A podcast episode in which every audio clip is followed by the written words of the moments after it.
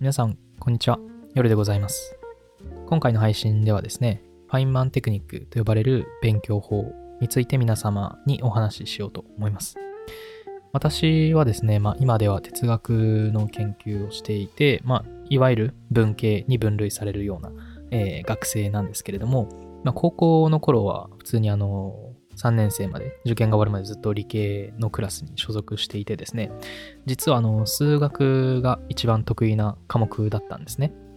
で、まあその頃は、なんだろうな、楽しくてずっと数学やってたっていう感じなんですよね。あの、以前どこかで話したかもしれないんですけれども、私、今ちょうど国立のね、えっと、受験とかが終わって、まあみんなやっと終わったと。で、まあ後期とかある人はね、まだ勉強してるかもしれないんですけれども、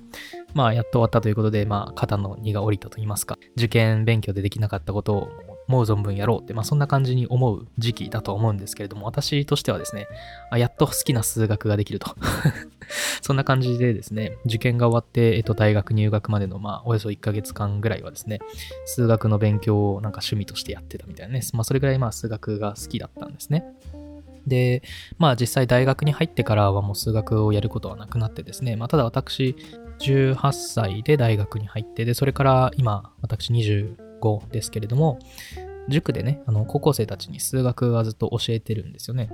で、まあさっき言ったように、私、高校生の頃は数学めちゃくちゃ問題を解いて、まあ勉強してたんですが、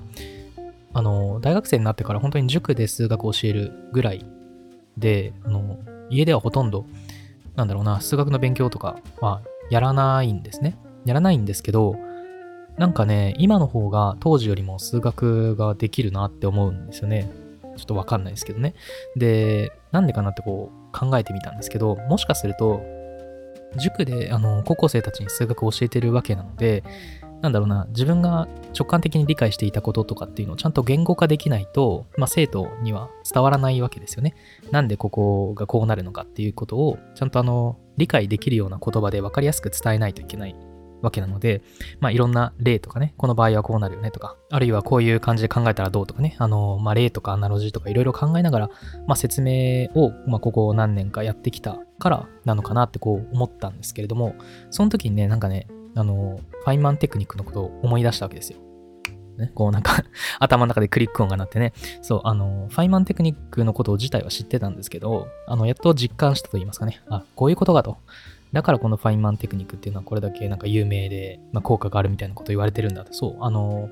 最も効率的で最もまあ早い学習方法みたいなね、まあ、そんなことをま言われたりするんですけれども、まあ、それが本当かどうかわかんないです。本当にベストかどうかわかんないんですけど、まあ、確かにこの私の経験照らして考えると、まあ、ある程度の有用性みたいなものありそうだなと思ってね。そう。で、今回このファインマンテクニックについてお話ししようと思うんですけれども、まあ、要点を言うとですね、あの、教えることで学ぶ。これがファインマンテクニックの、まあ、ポイント、肝なんですね。まあ、これはね、いろいろまあ古くから言われていたですね、あの、例えば、ラテン語の格言にもですね、ドケンド・ディスキムス。我々は教えることによって学ぶとかですね、ホミネス・ドゥム・ドケント・ディスクンとかね、あの、人間は教えてる間学んでいる。まあ、これはセネカの言葉ですけれども、まあ、こんな感じで、教えるっていうのが、まあ、一番の、まあ、学びなんだみたいなことは古くから言われてることなんですよね。で、これをまあちゃんとステップごとに分解して、具体的にこういうことやればいいよっていう風にして提示されたのが、まあ、ファインマンテクニックと呼ばれるものなんですよね。アインシュタインの言葉とされるもの、まあ、されるって言ってますけど、まあ多分、アインシュタインの言葉じゃないって言われてたりはするんですけれども、に、まあ有名なものがあってですね。If you can't explain it simply, you don't understand it well enough. もしあなたがそれをシンプルに説明できないんだったら、あなたはそれを十分に理解できてないんだよ。まあこういう言葉があるんですけれども、まあ多分、これも似たようなことを言ってるわけですよね。ちゃんとシンプルに説明できないんだったら、あなたはそれを理解できてないわけなので、えーシンプルに説明できるようになることで、その事柄について、まあ、理解を深めることができると。まあ、ポイントとしてはこんな感じなんですね。ということで、えー前置きはこれぐらいにして、早速本題の方に入っていこうと思います。ファインマンテクニック。まずはファインマンテクニックっていう、このファインマンって何ですかっていう話なんですけど、まあ、あの、リチャード・ファインマンですね。言うまでもないかもしれませんけれども、あの、ノーベル賞を受賞した理論物理学者ですね。あの、私結構、このファインマン、人間として結構好きでですね、あの、なんだろうな、好きなんですよ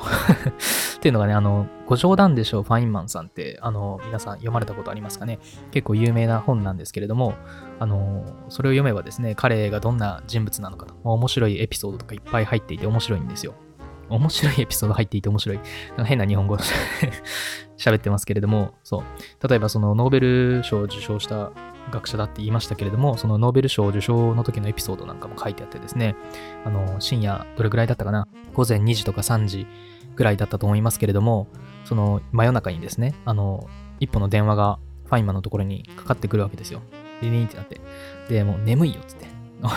怒りながら出たんですけれども、ノーベル賞受賞決まりましたみたいな。受けますかみたいな。まあそんな感じで電話来たんですね。で、まあ普通の人だったらそれで、マジっすか？イエーイってめっちゃ喜ぶと思うんですけど、ファインマンだからね、あの 普通じゃないんですよ。もう今眠いんだと。ね、怒りながら眠いんだっつって、あの、すぐ電話切るんですね。で、切ったけど、それ切られた側もちょっとまずいじゃないですか。だから何回も何回もこう電話をかけ直すんですね。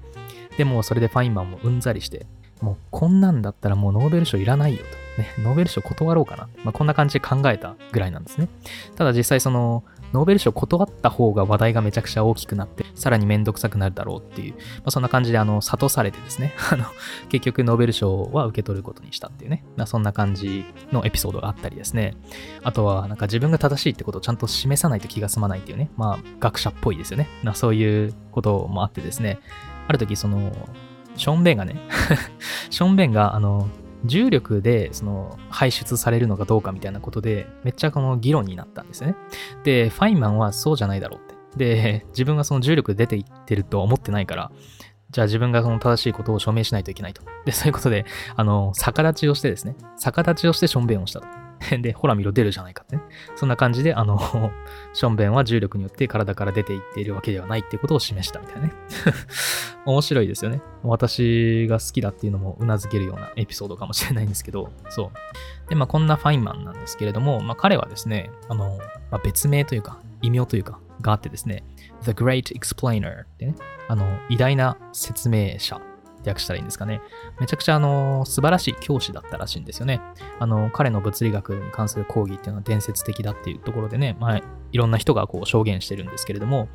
難しい主題についてね、あの、シンプルにわかりやすく、誰にでもわかるような、その直感的な説明っていうものを与えることができたみたいなね。そんなことは言われてるんですよ。で、そのファインマンの名前を冠したファインマンテクニック。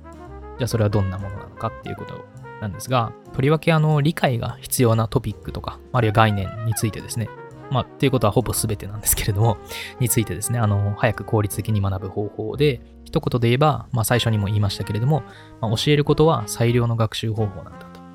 まあ、それ、そういう考えに基づいているテクニックで、まあ、概略だけ先に言いますと、このファイマンテクニックっていうのは4つのステップからなってるんですね。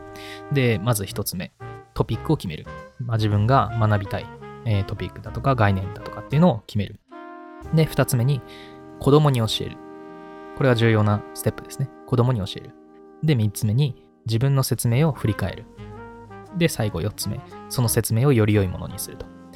で、こういう4つのステップから構成されているのがファインマンテクニックと呼ばれるものです。で、これから、えー、1つずつ見ていくことにしましょう。まず1つ目なんですが、トピックを決めるですね。まずは、あのー、当たり前ですけれども、学びたいトピックとか概念、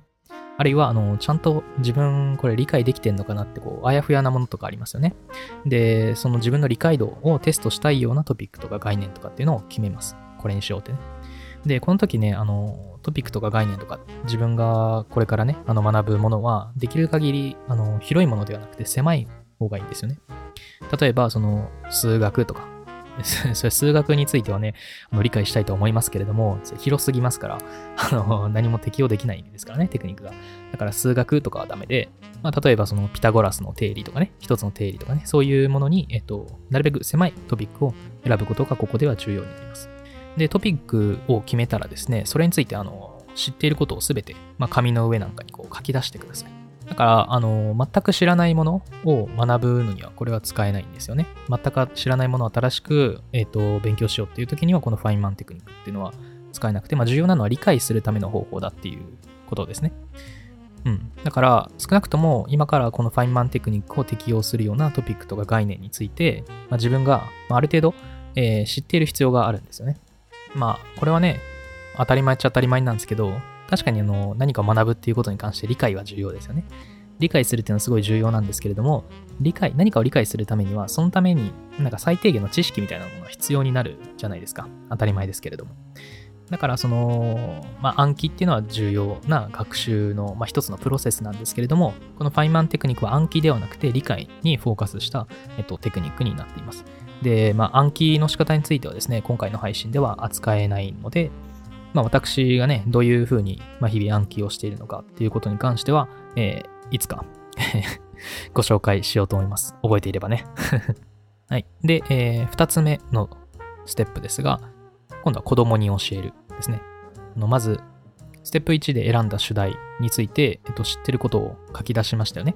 で、それを書き出したらですね、それを見ながらでもいいので、それについて子供に説明します。で、その時のこの子供っていうのは、だいたい10歳から11歳、12歳、まあ、それぐらいの子供を想定するといいっていうふうに言われていて、まあ身近にね、それくらいの子供がいる方だったらいいんですけれども、まあ多くの場合、子供っていうのは珍しいですから。身近にあんまり子供いないですからね。あの、そう、私もそうですよ。私、身の回りに子供いないですけれども、そういう場合にはですね、あの、想像の中で、頭の中でその子供を召喚してください。まあ名前つけてもいいですよ。たかしとかね。わかんないけど。適当にあの、召喚してください。この子供に教えるあるいは子供、頭の中で召喚した子供に教えるっていうステップで重要というか、まあおすすめなのは、自分の説明をですね、あのスマホで録音したりですね、あるいはその動画を撮ったりすると、えっ、と、いいです。で、まあ多分動画の方がいい気がしていて、っていうのがその言葉で説明するよりも身振り手振りとかをね、えー交えながら説明した方がずっとわかりやすくシンプルなことっていうのは多分あると思うので、まあ恥ずかしくなければね、恥ずかしくなければ動画で自分を撮影して、まあ、YouTuber ごっこみたいな感じかもしれませんけれども、まあ、別に誰に見せるわけでもないですから、自分の勉強のために自分だけが見返すような動画なので、あんまり恥ずかしいと思わずにですね、あの、身振り手振りを交えながら、この自分の選んだ主題について、えっと、説明してみてください。で、まあね、あれですよ。私に送ってもらっても構わないですからね。夜さん見てくださいと。あの、私がこの主題について、え説明したものになりますみたいな。何か質問あったらどうぞみたいなね。そんな感じで送ってもらっても構いませんから。私もね、あの、12歳になったつもりで、えー見させていただきます。バブバブとか言ってね。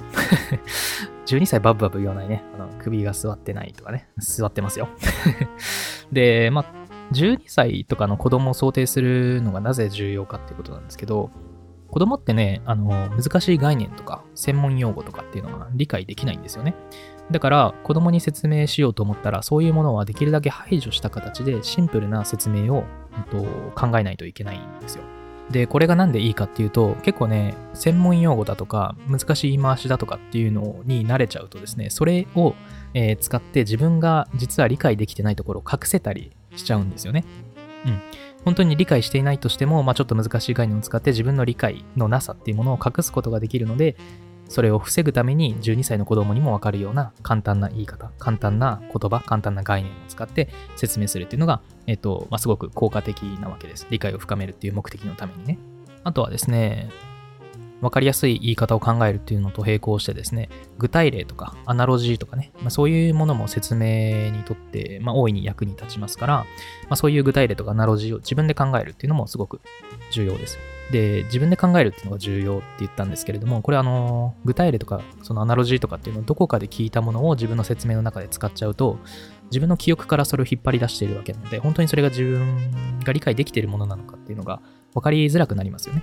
なので、えっと、自分でこういう具体例はどうだろうかとか、こういうアナロジーはどうだろうかとか、そんな感じで考えて、えー自分の説明の中で使うと、自分の理解の確認にもなるので、おすすめです。で、えっと、まあ、恥ずかしくて動画を撮りたくないとかね、録音したくないっていう人がいるかもしれないんですけど、まあ、本当はそんなことで恥ずかしがらないでほしいんですが、ね、学習のためだと思ってね、成長のためだと思ってやってほしいんですが、まあ、どうしてもやりたくないっていう方はですね、あのせめてあの、ちゃんと原稿を作ってですね、実際にそれを読み上げてください。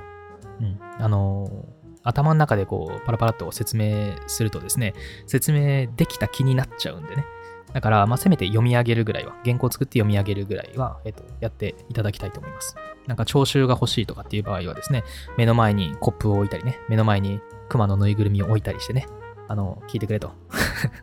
ジョン聞いてくれ。コップのジョン聞いてくれって。そんな感じで、あの、実際に原稿を読み上げるっていう、まあ、このステップは、えっと、飛ばさないようにお願いしたいと思います。で、えー、次、3番目ですね。自分の説明を振り返るということで、えっと、先ほどの自分の説明を振り返ります。で、ここで振り返るっていうステップがあるので、自分の説明っていうのは何らかの仕方で見返せるようにしておかないといけないんですよね。だから、録画とか録音とかしてる方はですね、それを見返すといいんですが、えっと、さっき恥ずかしいからできないよってね、あの、そういった方はですね、原稿を作るようにお願いしましたよね、私。で、それはですね、あの、まあ、ちゃんと説明になってるかどうかっていうことを見返すステップ、このステップ3があるので、ちゃんと見返せるように原稿を作ってくださいって、まあ、こういうお願いをしたわけです。で、まあ、多分、ここまでね、あの、実際にやられた方、どうですかね。実際に声に出して説明してみるとですね、きっとどこかでこう詰まったりですね、ここって実際どうなのかなこれうまく伝わってるかなとか、そういうところが出てくると思います。改善しないといけないなっていう点がね。で、そうした点を、あ、ここ改善しないといけないっていうことで、えっと、メモしてください。で、えっと、この振り返り、自分の説明の振り返りの際にですね、えっと、自分に問いかけると良いような質問っていうのが、まあ、いくつかありまして、例えば、12歳の子供でも理解できるような説明だったかなと、こう言って聞くと。あとは説明に飛躍がなかったかなと。ギャップがなかったかなと。説明すべきところをぴょんとひと飛びしてないかなとかね。あとは専門用語を使ってしまっていたり、あとは複雑な言い方？専門用語とか難しい言葉を使っていないにしても、まあ構文が難しいと言いますか。複雑な言い方をしたりしていないかと。あとはなんか説明し忘れたこと？もっとこれ説明しておくべきだったなって思うようなことはないか。あるいは具体例とかナロジーとかちゃんと出したかなと。わかりやすいものだったかなと。まあ、こんな感じの問いをですね、自分に投げかけて、なるほど、これは改善しないといけないなっていうことで、えっと、メモをしてください。で、最後のステップ4ですが、その説明、ね、あのー、今まで実際に声に出して説明をして、で、ステップ3で、ここは良かったな、ここは悪かったなって振り返りましたね。で、その悪かった点に関して、改善すべき点の、あのー、改善に、このステップ4で取り組みます。そう、説明の飛躍を埋めたりね、あのー、より良い具体例を考えたりね、そういうことを、もう最後のステップ4でやります。で、この時にですね、あの、テキストを開いたりですね、教科書を開いたり、あのネットで調べたりして、自分ここ知らなかったの、よくわからなかったなと、理解した気になってたなっていうところは、えっと、どんどん吸収して、知識の不足を補いましょう。で私ね、これの点結構重要だと思っていて、あの、ステップ1、2、3までって、ここ自分の頭の中にあるものを、まあ、ひねり出して説明をしてきましたよね。で、なんかわかんないなっていうとこ、随分出てきたと思います。で、このステップ4の段階で初めて、なんか外部の教科書なり何なりを参照することができるんですが、これが重要だと思っていて、っていうのは、人ってね、結構漫然と読んじゃうんですよね。卓越した読み手と、まあ、一般的な読み手の違いって何かっていうと、目的意識を持って読めてるかどうかっていうところが一つあると私は思ってるんですけれども、まあ、これについてはね、いつかの配信で、えー、お話しできればとは思っているんですが、そう、この時点で自分が何が分かっていないのか、何を知りたいのか、そういう点が明確になっているので、そういう問題意識を持ってテキストなり何なりっていうのを読み返すことができるんですよね。漫然とテキストを読むときよりも、結構簡単に頭の中にその重要な部分がボンボンって入ってくるので、実際にそういう問題意識を持って、えー、テキストを読み返してみたりしてください。で、えー、より良い説明の準備がこうやってできたらですね、もう一度あの脳内にタカシを召喚してですね、あるいは目の前にコップのジョンを置いて、で、説明をもう一度してみてください。で、まあ、この時に録音とか録画とかもう一回してもいいかもしれませんね。で、え、1回目の説明と見比べて、まあ、記録をしている場合はですね、その説明がより良くなったかどうか、で、まあ、さらに付け足すべきことは何かあるかとか、で、そんな感じで、まあ、どんどんどんどん何回も繰り返して、まあ、自分で納得できるような、自分これ理解できたなってこう思えるような、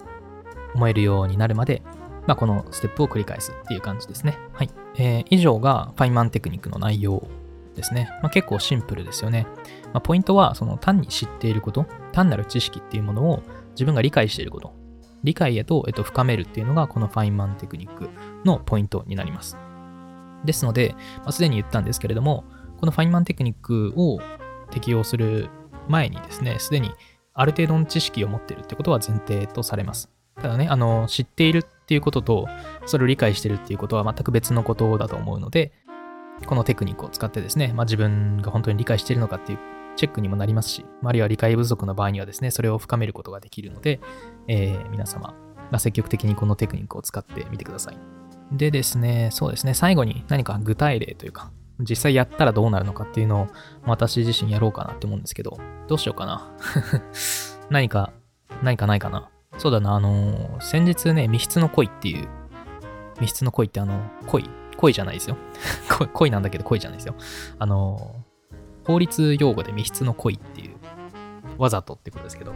があってですね、それ私知らなかったんですけど、まあ、その時にちょろっと見て、なるほど、なんか面白いなと思ったので、まあ、これを機に、ちょっとファインマンテクにこれでやってみようかな。ちょっと待っててください。あのー、まずは、定義を紙に書き写したいと思います。はい。えっと、ちょっと定義を確認してきました。えっと、定義はですね、密室の恋。恋の一種で、結果の発生が不確実であるが、発生するかもしれないと予見し、かつ、発生することを容認する場合を言う法律用語。うん。まあね、あの、大人にはこれで、まあ、十分わかるんですけれども、もちろんね、12歳にはね、これで何のことやらわからないですよね。なので、ちょっとやってみようと思うんですけれども、そうだな。まあ、やってみましょうか えっと、まず密室ってことですね。密室ちょっと見てみたんですけど、必ずそうなるわけじゃないっていうことを意味する言葉らしいんですね、密室って。で、まあ私がちょっと調べた限りだと、もう密室の恋っていうこのフレーズでしかほぼ使われないような言葉らしいので、まあ密室だねとかって言ったりはしないわけですね。で、恋っていうのは、小学生わかるかな？恋。恋っていうのはわざとっていうことですね。自分が何をやってるのか、その自分のやることがどういうことにつながるのかっていうことを、まあ、分かって何かをやる。そういう場合に、まあ、恋にやる。まあ、そういう言い方をしますよと。で、えー、まあ、それらを合わせると、まあ、絶対にそうなるわけじゃないとしても、まあ、そうなるかもなと思って、それをやったら、まあ、わざとやったことになるよと。まあね、こういう説明をすると、まあ、幾分は分かりやすくなったかもしれないんですけれども、やっぱりまだね、言い方が複雑ですよね。あの、絶対そうなるわけじゃないとしてもそうなるかもしれないと思ってそれをやったらわざとになる。まあ、難しい言葉は入ってないんですけれども、言い方が複雑ですから、まあ、なんかね、具体例を出した方がいいんだろうね。うん。で、まあもちろんそのこの概念のポイントもなんか、うん、混ぜながら言った方がわかりやすそうな気がしますよね。多分、わざとって何よと。わざとってどこまで言うのよって、多分そういうモチベーションがこの概念の裏にはありそうな気がするので、まあ、そういうものを踏まえつつ、具体例を出したらいい気がしていて、そうだな。うん。例えばその、12歳ってまあ小学生ですから、小学校に関係するような具体例を挙げた方がいいような気がするんですが、うん。例えばその、学校ではね、廊下を走っちゃいけないってこういうルールありますよね。ね。なんで？なんで廊下を走っちゃいけないんですか？多分その廊下を走っちゃうと、例えば曲がり角とかで人にぶつかっちゃって、で、その人を怪我させてしまうかもしれないし、まあ、自分も怪我してしまうかもしれないですよね。まあ、だから廊下を走っちゃいけないってことになりますと。まあ、そういうルールがありますよね。でもさ、でも、走ったら絶対ぶつかるの？絶対怪我するのってそんなことはないじゃないですか。走ったらぶつかるかもしれないよと。人を怪我させちゃうかもしれないよ。そのかもしれないにとどまってるわけですよね。絶対そうなるわけではない。必ずそうなるわけじゃないけど、走ったら人にぶつかって怪我をさせちゃうかもしれない。で、えー、だとしてもね、必ずぶつかるわけじゃないとしても、走っちゃ絶対じゃないんだから走っていいだろうっていうことにはならないですよね。まあ、ぶつかった時に、いや、わざとじゃないもんってね そういうふうには言えないですよね。だって、走ったらぶつかるかもしれないってこう思ってたわけですからね。だからこんな感じで、その、こうなるかもしれないなって、そう思っていて、それでもなお、それをした場合には、わざとやったっていうのと同じことになるよってまあ、そういう風に説明したらいいんですかね。だから、廊下を走っていて、ぶつかってしまったら怒られるわけですよ。ね。あの、ぶつかるかもしれないって分かってるんだったら、たまたまぶつかっただけだから僕は悪くないっていうことにはならないですよ。そうなるかもしれないって思っててそうやったんだったら、それはわざとやったっていうことになるよね。まあ、これが密室の恋っていう、まあ、説明かな。どうかな ?1 回目こんな感じですかね。あの即興でやってみたんですけど、まあ多分ね、これを聞き返したら、改善すべき点っていうのは結構出てくる気がするんですけれども、今収録中ですからね、この収録を止めて、もう一回聞き返して、もう一回マイクをセットしてってやるとちょっとめんどくさいので、いいですか ?2 回目やんなくて。2回目やんなくていいですか？そうですね。あの、大体どんな感じか分かっていただけましたかね？うん。あの、なるほどと。ファインマンテクニックってそんな感じなのか、なるほど、で済ませずにですね、ぜひ皆さんも日々の学習に取り入れていただければと思います。うん。あの、すでに言いましたけれどもね、私、喜んで子供役やりますので、質問しますから、えー、なんで？とかね、質問しますから、ぜひ DM とかね、お便りだとかでお送りいただければと思います。送りたい方はね。うん。別に配信で晒したりしませんから、おい、こんなの来たぜとかね、しませんから、ね、二人だけの秘密にしておきますから、ぜひ、あの、お気兼ねなく。A special thank you from the heart. はい、えー、まあちょっと雑談ですね。塾でね、教え始めてもう6、7年ぐらいになるんですけれども、生徒ってね、うーん、多分これ先生をやってる人の共通の悩みだと思うんですけど、私の紹介する勉強法っていうのをなかなかあのやってくれないんですよね、生徒って。で、私は、まあ、1年の初めとかにね、私の言う通りやればどこでも好きな大学に受からせてあげるって、まあ、そういうふうにまで言ってるんですけど、うん、最後まで私の言う通り勉強してくれたっていう人はね、その6、7年やってるって言いましたけれども、その中で1人だけですね、1人だけ、その私の言う通りに最初から最後までやってくれたっていう子がいてね、その子はあの首席で大学合格してましたけれども、難しいですよね。なんでなんだろうな。そんなに大学受かりたいと思ってないわけじゃないじゃないですか。もちろんね、塾に来てるわけですから。まあ無理やりね、あの、親に塾に送られたっていう方も、そういう生徒もいるかもしれませんけれども、まあでも大学受かりたいか受かりたくないかで言えば受かりたいはずじゃないですか。で、先生がね、この通りやれば、あの、受かりますよって言ってんのにそれやらないっていうね。まあちょっとわかんないんですけどね。めんどくさいのかな？わかんないですね。どうですか？皆さんもね、あのー私としてはどうせ今回紹介したことやってくれないだろうなってね。あの そんな感じでいじけてますけど、いじいじけてないよ。いじけてない。うん。いじけてるかな。まあいいですよ。あの、自分の勉強にはなりましたからね。うん。なんか見方を変えればね、このファインマンテクニックについてのこの配信自体が、なんかファインマンテクニックの実践、具体例みたいなものとみなせるような気がしてね。うん。なんか別にそういうことは意図してませんでしたけれどもね。てか、その、このゼルプスト電源ってね、その点で結構、なんか私にとっていいなと思っていて、あの、毎回皆さんに、まあ私がいろんなことをお話ししてますけれども、こういうふうにね、皆さんにお話しすることで、なんか自分自身がすごく勉強になってますから、うん、なんかいいなと思ってね、皆さんいつもお聞きいただきありがとうございます。うん、皆さんにね、聞いていただいて、私は、あの、どんどん最強になって、最強になっていってますね。これからも、よしもろしければ、あの、お聞きいただければと思います。とね、なんか代わりに勉強して教えてほしいみたいな。私、これ知りたいけど、あんまり忙しいし、日々忙しいし、勉強する暇ないしっていうね、そういう方がいらっしゃいましたら、本当に時間がないのかどうかは置いておきまして、まず時間がないから勉強したいけどできないっていうことがあるっていうね、そういう方がいらっしゃいましたらですね、ぜひお便りで私の方に送っていただければ、まあ面白そうなトピックだなと私が思えばですけれども、あの、代わりに勉強して皆様にお話ししようと思いますから、なんかそういうのがある方はですね、ぜひ遠慮なくお送りくださいませ。ということで、えーここまでお聞きいただきありがとうございました。それでは皆様、また来週。 Subscribe now